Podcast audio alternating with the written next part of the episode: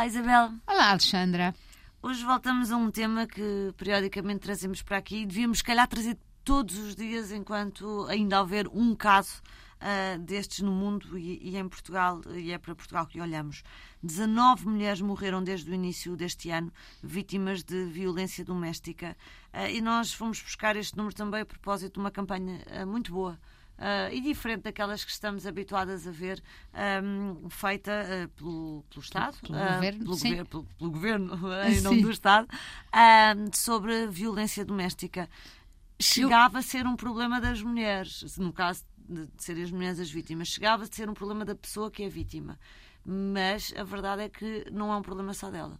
Não, porque eu acho que este vídeo e estes cartazes para já são ilustrações e eu acho que às vezes nós acho que isso é inteligente. Nós às vezes achamos que as imagens têm que ser muito flagrantes, muito dramáticas, fotografias para nos sensibilizar, mas a verdade é que às vezes o horror um, faz-nos olhar, não olhar e não assimilar a mensagem. Isto são ilustrações, o vídeo são ilustrações e de facto introduz aqui um elemento muito importante que é as crianças que assistem à violência doméstica.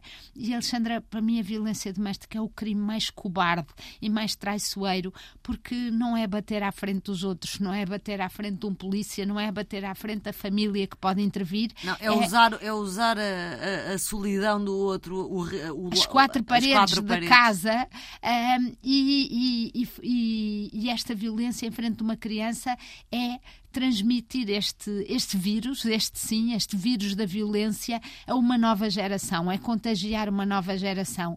E, portanto, eu acho que de facto a campanha é pensada a partir dos ditados populares e nós, através dos ditados populares, podemos perceber como a nossa cabeça tem muito que mudar.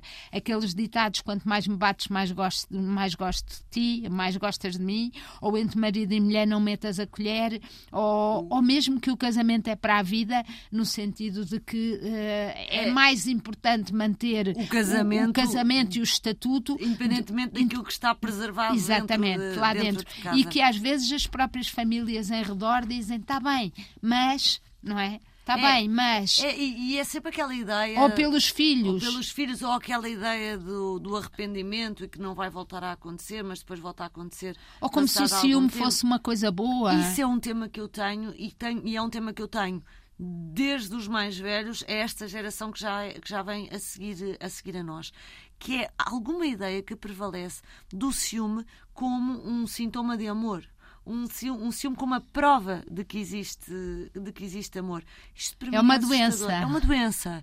Não há outro nome. E aquele pequeno ciúminho que diz, ah, mas é um pequeno ciúminho, não faz mal a ninguém. Mas onde é que está a linha? O que é que, o que, é, que é o pequeno ciúme que não faz mal o que é que é o grande ciúme que faz mal? Será que é preciso o grande ciúme resultar em violência física? Será que o limite não estava muito antes? Se calhar, será que a violência psicológica não conta?